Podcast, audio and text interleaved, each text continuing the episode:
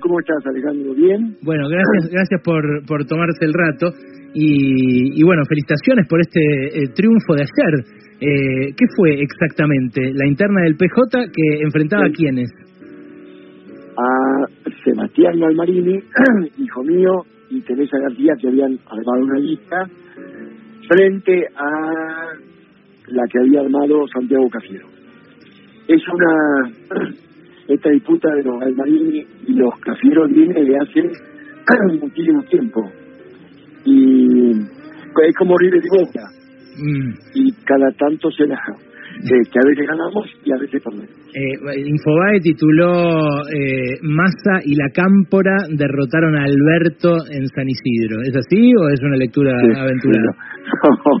es, me parece que es un título antojadizo. Pero bueno, no importa. Mm. en el peronismo todo puede ser grave. ¿Qué quiere que te diga? Es el peronismo, es el peronismo de ¿Eh? San Isidro que es raro, ¿no? Porque San Isidro es un distrito bastante antiperonista, justamente. Es antiperonista. Muy difícil para nosotros. El último que ganó fue eh, Norberto Gavino, aquel compañero querido nuestro que fue, que estuvo en un, casi, digamos, estuvo en el, en el eh, funcionamiento de José González. Zafó y después siguió militante, fue el último intendente que tuvo el peronismo que en en 1973. Mm, A partir de ahí nunca más pudimos ganar. Fernando, eh, bueno, hay por supuesto muchas relecturas del menemismo desde que falleció el expresidente, pero también antes, ¿no? Ahí está muy tironeado. Eh, y Macri, este fin de semana, tiró una frase que, bueno, eh, está generando bastante revuelo. Eh, dijo que Menem va a ser cada vez más reivindicado. ¿Vos sentís eso también, como dijo él?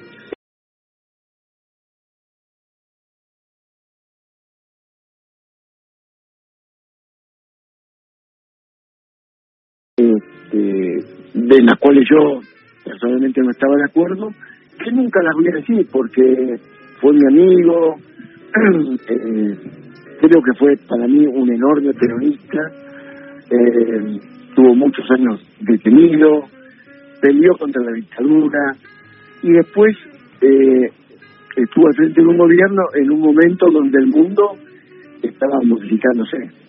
Y aquí no me acuerdo, a ver si tenés tiempo, ¿no? Sí, sí, tenemos toda la En el 80, final, sí, en el 89, Argentina jugaba al tenis la final de, creo que la final de Copa Davis en Buenos Aires, en Buenos Aires. Ahí estaba también el embajador de Alemania, que se acercó al, a quien entonces era presidente, Carlos Menem, y le dijo que debía hablar con él. Después del partido nos fuimos a la embajada de Alemania y ahí le dijo, exactamente, no me acuerdo, pero algo así como el mundo está cambiando, se cayó el muro de Berlín, la Unión Soviética no existe más, el mundo es ahora un mundo unipolar. Ahí yo escuchaba y Menem argumentaba otras cosas. Y en realidad lo que estaba pasando era eso, se modificaba un mundo multipolar al que habíamos conocido. Argentina, después de Perón, había estado entre los países no alineados en el tercer mundo. Bueno, y Carlos yo creo que ahí comenzó a replantearse hacia dónde teníamos que ir, dónde iba el mundo y qué tenía que hacer Argentina. Y a raíz de eso definió tomar un camino distinto del que nos habíamos planteado.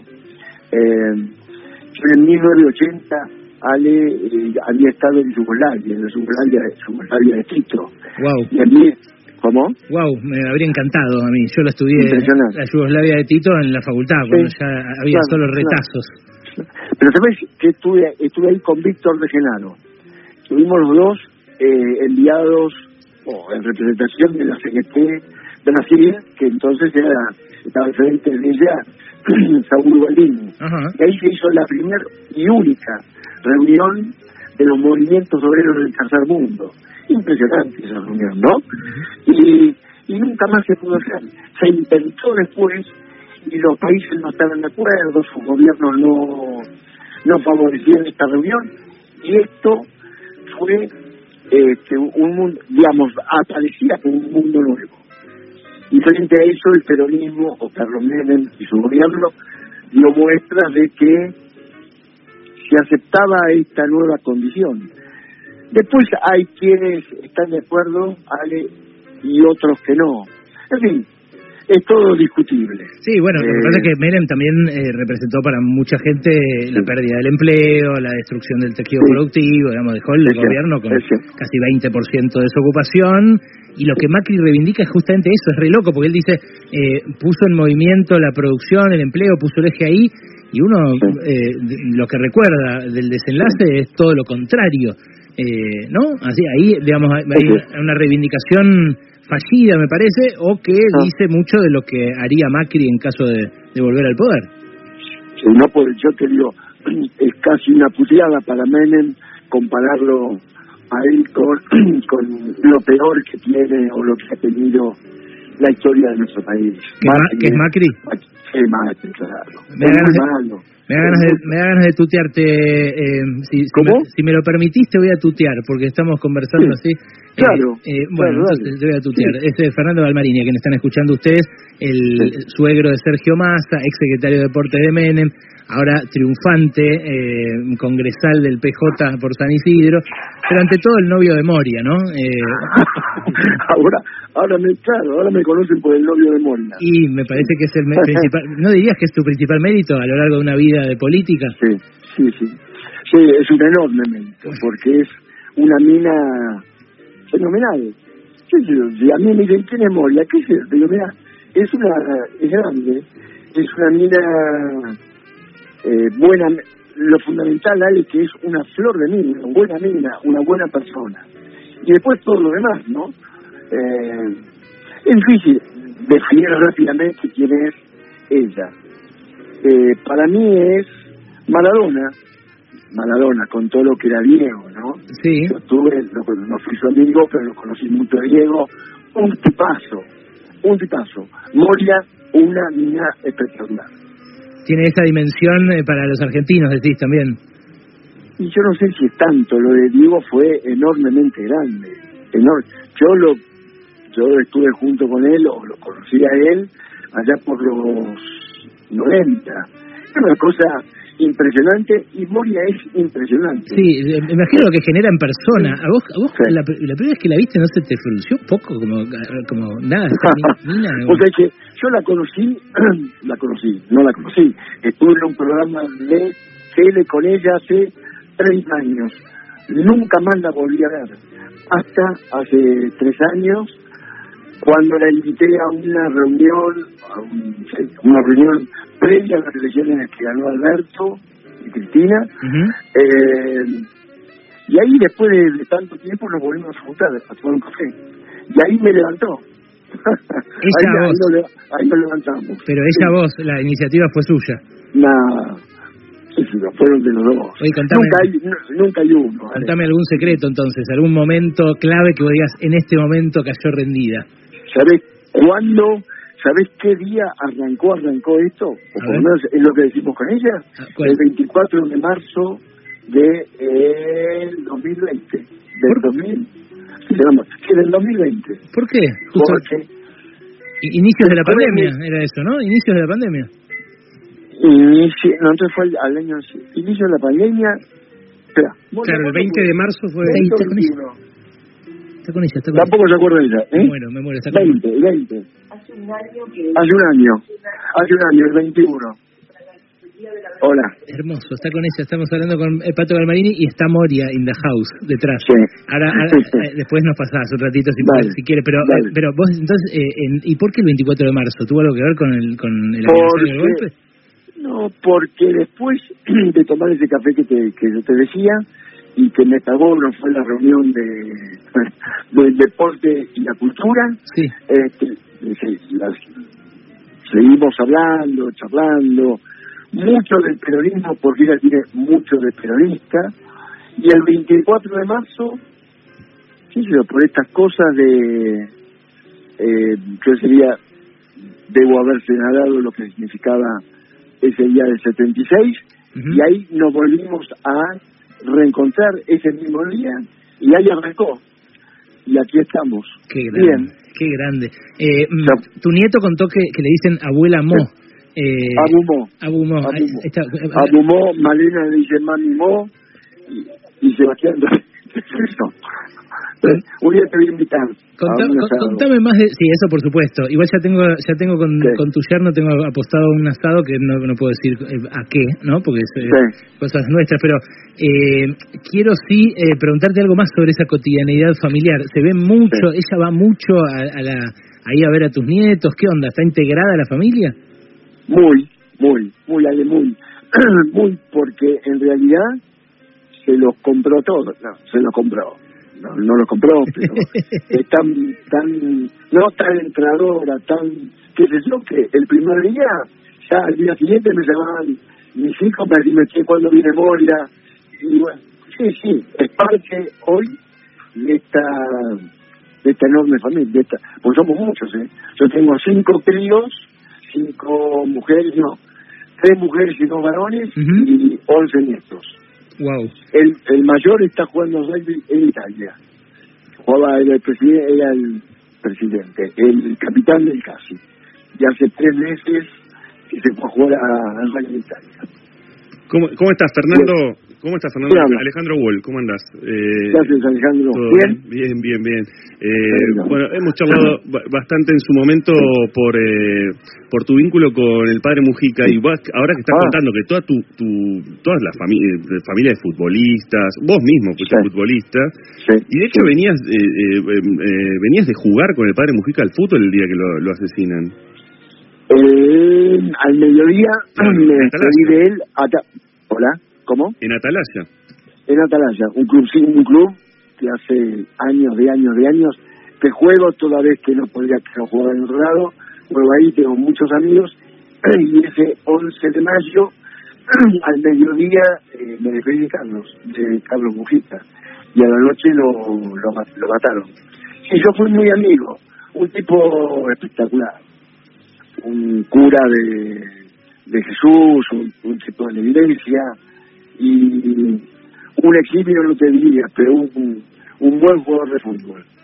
Con quien jugué desde, que yo era muy pibe. Mm. Él me había llevado, me llevaba 12 años, 13 años. Así que así, seguía a jugar con él cuando era seminarista en Villalobos. Claro. Con él iba Roberto Pafumo, Martín Pando, eh, era un convocante fundamentalmente en los juegos de raza. Linda banda, ¿eh? ¿eh? Estamos hablando con Fernando Pato Galmarini, que es el papá de Malena, el, suegro de Sergio Massa, el, eh, bueno, el novio de Moria, ante todo. Eh, Pato, ustedes en su momento, vos anunciaste que se iban a casar en la cancha de Boca, vos sos fanático bostero. ¿le, ¿Le vas a poner fecha? ¿Le querés poner fecha en este momento adelante de ella, ahora que está al lado tuyo? no lo de la cancha de Boca yo no sé si va a ser, porque en realidad todavía no hablé con Jorge Real, que es el presidente. Ah, ya pidió la cancha, pidió la cancha. No, no, no. No le pedí, no hablé con Jorge para decirle que Jorge puede ser, este, así que no sabemos. Eh, pero en realidad, Ale, te diré que ya estamos casados. Sin pelpa, ¿no? Y los, los papeles a mí, y a Moria menos, no nos interesan. Sabemos que, y creemos, y queremos que nuestra nuestro vínculo, nuestra unión sea hasta, qué sé yo, hasta que, no sé, Hermoso. Por mucho, por mucho tiempo. Hermosa historia de amor. Eh, Pato, ¿sabes que hoy estamos preguntando justo a, propósito de esto de, de ayer, de la cachetada de Will Smith al que conducía los Oscars, no sé si escuchaste hablar, pero eh, bueno, estaban transmitiendo los Oscars, la ceremonia de los Oscars, que en general ah. es un embole, pero eh, un actor, Will Smith, fue, se ofendió por un chiste y fue y le, le pegó una cachetada al que estaba conduciendo. Eh, y, después el que estaba conduciendo dijo, bueno, por lo menos hicimos uno de los mejores momentos de la televisión.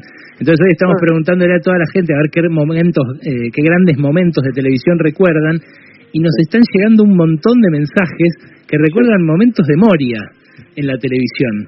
claro, eh, Momentos de, nada, de, divertidísimos que atesoramos en nuestra memoria por, bueno, justamente por ese, ese rol que ocupa ella para todos los argentinos. ¿Vos tenés un momento favorito de Moria en la tele? y el que yo tuve con ella hace 30 años en la cama, ¿cómo se llama? Cama con Moria. A la, cama, con Moria. ¿Vos fuiste a la cama con Moria? Hace 30 años. Mirá. Sí, ahí, y ahí no me dio pelota, ¿eh? Ah, ¿En serio? Yo estaba, yo estaba, con, yo estaba, lo dio joda. todavía estaba casado viviendo con, con Marcela, Cuidado. la madre de Mariela, de Sebastián Martínez, y por supuesto pues, era un programa muy bueno. Lo volví a ver después de tantos años y en verdad este, nos hemos cagado de risa con Moria. Porque la, pasamos bien ese día. Eh, o ahora nos, nos damos cuenta que la pasamos bien. Recuerdo... Era el inicio tres, tres décadas después de nuestro noviazgo o de nuestro matrimonio. que Recordemos a los oyentes que el programa La Cama con Moria era un programa donde Moria entrevistaba políticos y gente de la, de la, del Círculo Rojo en la cama. Hola chicos. Hola Moria. La One, la One en vivo en Pasaron Cosas, momento histórico. Acá me pasa, acá me pasa, me pasa el, terminamos de almorzar ¿Cómo está? Bien, Moria, querida, gracias por atendernos. ¿Qué comieron, che? ¿Algo rico? Comimos unos rolls eh, de uno de pollo con guacamole y algo de un, picante bastante sutil y eh, no te puse sacarina a tener que agarrar ahí. Pues le acabo de servir un tema de sacarina. Es que él me llama de casa, mira.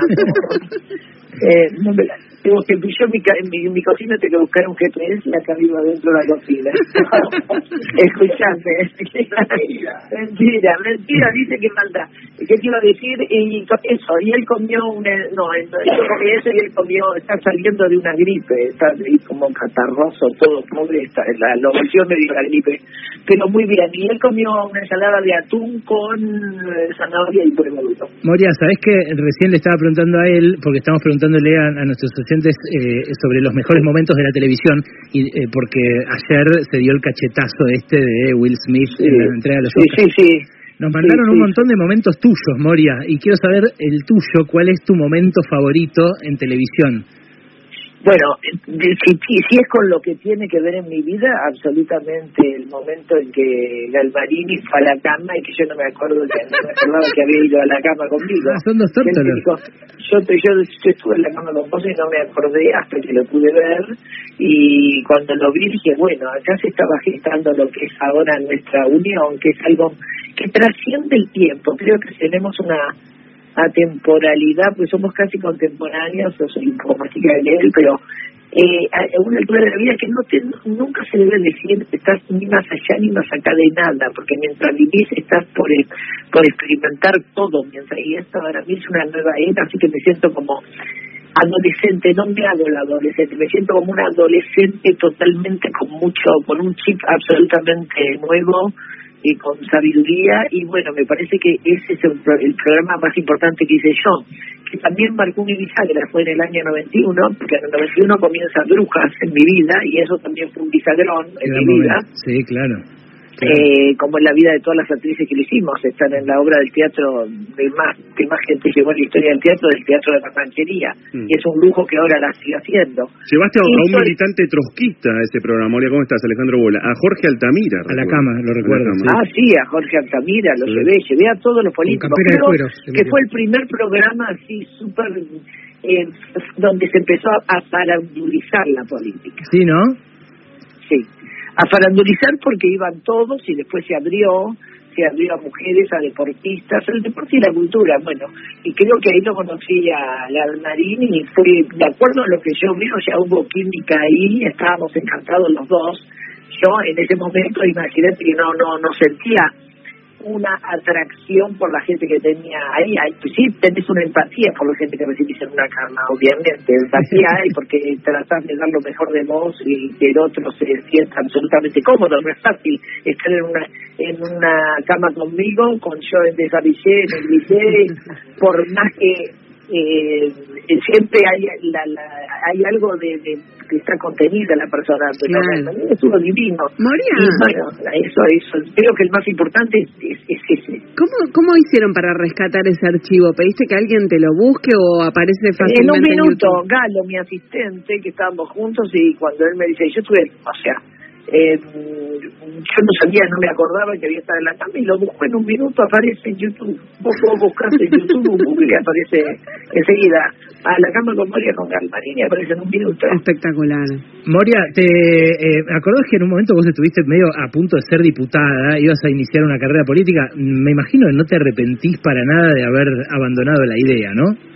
No, en realidad yo que es algo que me habían propuesto y en el momento me entusiasmó, pero por el asunto de ayuda de las mujeres. Yo había hecho, siempre había luchado por mucho por las mujeres, incluso senté jurisprudencia en una ley cuando yo, yo hacía uno de mis top shows, que estuvieron como una semana en las cámaras de mi programa escondidos para ver cuando un hombre le pegaba a su mujer y a partir de ahí fue muy importante. Eso fue un 9 de julio de hace como 20 años, qué sé yo. Me acuerdo que me llamaban para presentarme todo el mundo y a través de eso quise hacer, pero después no. Es una rosca en la que, o sea, yo estoy muy acostumbrada a lo que es la escena, a lo que es lidiar con la gente, a, las masas, a, a salir y hacer una especie de rock star, ¿no? sí, claro. Eh, tenés que, estoy muy acostumbrada a todo lo que es, pero eh, me parece que hay mucha burocracia en el no me, no me arrepiento de nada. Tampoco me arrepiento de haber hecho una una gira antes de de hice gira por todas partes hacía por el cono urbano y fui estuve cerca de la gente y eso no es acercarme a la gente, yo creo que me acerco más desde el escenario. Pero cuando me lo propusieron, me, eh, cuando me lo propusieron me, me, dio ganas de hacer algo por las mujeres. Y bueno, después yo hago algo por las mujeres desde desde mi modo mi modus operandi en la vida, que siempre es llevar como estandarte mi libertad no depender de nadie, autogestionarla desde niña por propia, por, por saber, por saber lo que es la libertad, no estar esclavizada nada, ni a decretos culturales, ni paternales, ni, ni religiosos, ni nada. Entonces, eh, tengo un, una especie de gurú para muchas mujeres que me quieren y bueno, desde ahí creo que hice, desde lo que es mi vida, con la crianza de mi hija sola, que tengo una familia hermosa que está compuesta por Sofía Gala y dos nietos maravillosos, Elena y Dante, Elena tiene 13, Dante tiene 7 y ahora con la familia de Galmarín que en realidad me hizo eh, tener una vida familiar que yo nunca había tenido. Hermoso, mi familia, hermoso. única hija, tengo toda mi familia en La Paz. Estamos hablando con Moria Kazán, con la UAN, eh, y de rebote encima, porque estamos hablando con Pato Galmarini, pero decime, Moria, eh, tu, tu nuevo tu nuevo yerno, ahora que tenés esta nueva familia, ¿tiene pasta de presidente para vos? Mira, yo creo que Sergio Massa eh, tiene pasta de ser un hombre brillante es, un hombre muy preparado eh, y considero que esta, esta, esta gestión del FMI ha sido el gran saboré de la política argentina porque hasta Guzmán se lo agradeció. El primero que le agradeció en, la gestión de, esta gran cantidad de fondos que le van a dar a los argentinos eh, fue nuestro ministro de Economía, eh, creo que es un hombre absolutamente preparado que surfea, no digamos que cinturea ni que panquequea.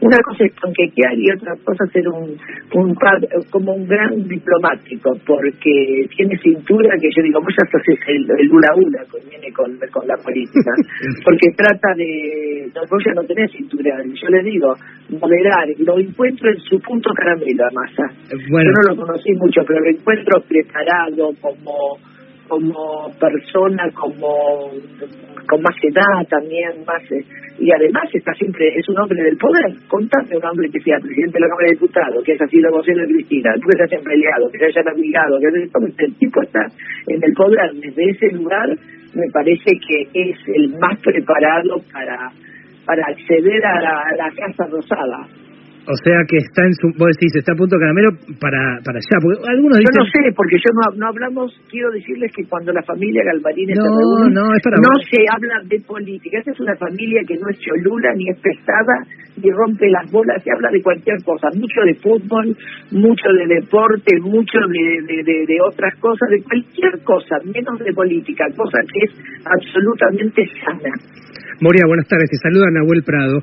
Eh, vos tenés una relación con eh, la primera dama, con Fabiola Yañez, que fue eh, Fabiola Yañez, que fue Vallaina por poco tiempo, una o dos veces, sí. Pero aparte eh, Fabiola, de Fabiola tengo, nosotros la tomamos con Maxi Cardassia, Fabiola, que lo buscaba mucho a Maxi Cardassia para que la represente y la maneje, es mi, mi relacionista público, mi jefe de, de que me maneja la agenda. Eh, que mucho no lo uso, lo uso mucho, pero te imaginas que si no ahora no estaría dándole nota a ustedes, así que sería tan cordial. Pero te quiero decir que sí, y Fabiola mm. hicimos, la hicimos nosotros entrar en el teatro cuando este, cuando fue la vez con Yanola. Y cuando yo conduje intrusos, Yanola vino, eh, Fabiola vino que la acompañó Alberto Fernández, un día cuando él la, cuando él eh, ¿cómo es que se llama? Cuando ella, eh, porque estaba yo en intrusos, cuando lo reemplacé cuatro meses a, al hombre de Munro, al chico de Munro. Eh, ¿Qué te iba a decir? Eh, y vino para hacer la denuncia de que, este, bueno, de que ya no la había acosado y toda esa historia. Y me dijo a mí, lo acompañó Alberto ahí. Y después Alberto, yo en un momento estuve en América haciendo todo. Además de hacer incorrectas, hacía reemplazo y después lo reemplacé también a eh, Novarecio. Eh, también lo tuve a Alberto Fernández antes de ser presidente invitado. O sea que yo tengo como un poder de, gurú, de que uno, toda gente que después rompe todo. Bueno, vos, te, vos fuiste la primera que se dio cuenta que estaba embarazada. Yo fui la primera que se di cuenta, no hay ninguna otra que se adjudique eso, no, no, no, porque mirá lo que pasó. Cuando yo vi una foto de ella, y sin preguntándole a ella ni nada, o sea, dije, vi una pancita que le hacía el vestido que no era ni de una mala costura ni de que una alforza estaba mal hecho el vestido nada. Digo acá hay, acá adentro esto esto no es una aceituna acá hay algo digo esta tiene panza embarazada y cara de embarazada pues yo me, dedico a detectar embarazo no me falló nunca. Y, bueno al poco tiempo cuando ya se había salido todo un día el mismo Massa me dijiste quiero que me digas ahora ¿Cómo te enteraste que Fabiola estaba embarazada? nadie sabía. Digo, no me enteré por nadie. Me enteré mirando una foto, ojo femenino. Ojo de loca nunca se equivoca. ¿Y, ¿Y, seguís en contacto con Fabiola? Eh, ¿Te, te comenta? Sí, bueno, en contacto más por redes y todo, a través de Max y todo. Pero tenemos la mejor, ella es una mujer encantadora. Bueno, lo conocí al presidente haciéndole una nota para un máster que tenía que hacer ella en la facultad. Así lo conocí Alberto. ¿Usted ah, sabe cómo lo conoció? Sí, sí, eso nos lo contó él. Eh, pero nada, la verdad que está buenísimo ese vínculo entre ustedes y, y bueno, me imagino que debe ser una... Nunca más lo volví a ver a ellos. A mí no me gusta eh, sobre la gente que accede al poder y con todo los, con todo el, que Alberto le cae fenómeno y nada, pero nunca más lo vi. Ah, te cae fenómeno. Eso te iba a preguntar, si te cae fenómeno él, ¿cómo te cae Cristina y cómo es este momento? Si... Chicos, eh, hasta acá llegó mi amor. Eh, no, no, esta no es una nota para mí. Vengo de acá, de lo agarré de recién porque el paso me dio el teléfono. Te adoramos, te adoramos. Un beso. Sigan, con él y besitos para todos y han pescado un montón de amores, así súper relajados. Estamos acá en San Isidro mirando el cielo y las palmeras. Un besote, Moria. Ahora te paso con el Gracias. Eh, eh, sí, claro, por supuesto. Eh, termina la nota cuando quiere la uno, es así. Pato, gracias. Eh, la, verdad que nada, eh, sos, sos un, evidentemente sos un libro abierto y mirá la, mirá el premio que te llevaste, ¿eh? lo que lo que conseguiste gracias a tu sabiduría. Es como el profe se refiere a vos, además. Eh, así que nada, eh, Muchas gracias. por... andar, bien, sí, tu mujer también. Sí, yo bien, mi mujer también. Bueno, un día tenemos que tomar un café los cuatro. Olvídate, estamos cerca, así que te caemos. Ah, vos vos Vicente López, claro. Cuando vos digas, Pato, cuando vos digas, vamos para, para allá y, y nada. Y, te felicito por la elección de ayer, porque la verdad que, bueno, fue, era el motivo de la llamada. Mirá cómo terminamos. Mira vos. Mejor. Bueno. Así son las cosas. Dice que está a punto caramelo tu yerno para, para la presidencial, Moria, así que mira mira el respaldo que le conseguí. Sí, claro, claro. Y Sergio, Sergio hoy debe tener 48. Yo no sé cuántos años tiene, loco este. ¿Para vos es, es, ahora o es en 2027 su punto caramelo? 2027. Ah, no. Eh, que no sé, no sé, no sé, no sé qué vamos a hacer esto es toda una decisión del peronismo y la decisión del peronismo nunca es fácil. somos muchos, somos millones. vale, y definir esto nos cuesta todo esto y otras cosas. Siempre nos ha costado mucho. Total. Pero bueno, qué sé yo, habrá que ver cómo sigue la Argentina, cómo sigue Alberto, qué dice Alberto, qué piensa Cristina y qué pensamos todos nosotros. Eso es, es eso, en definitiva, ¿no? La, la, lo más importante es la democracia y, y bueno, ahí, ahí va a estar. Nos costó un huevo, nos costó un huevo, a nosotros nos costó mucho, al peronismo nos costó mucho, son muchos, fueron muchos años de pelea, muchos años de pelea desigual y a pesar de, de todos los muertos y todas las compañeras y compañeros que no están, le ganamos, le ganamos a a Isaac Roja, le ganamos a Rampuro, le ganamos a, a le ganamos a todos. Y volvimos. No es poco lo, el significado del peronismo en la historia argentina. Pato, un abrazo enorme, ¿eh? gracias por todo. Un abrazo grande. Era Fernando Galmarini, ex secretario de Deportes eh, de Menem, lo dice con algo de autocrítica, aunque por supuesto con reivindicación, el, el suegro de Sergio Massa, el papá de Malena y el marido de Moria Casa. De lunes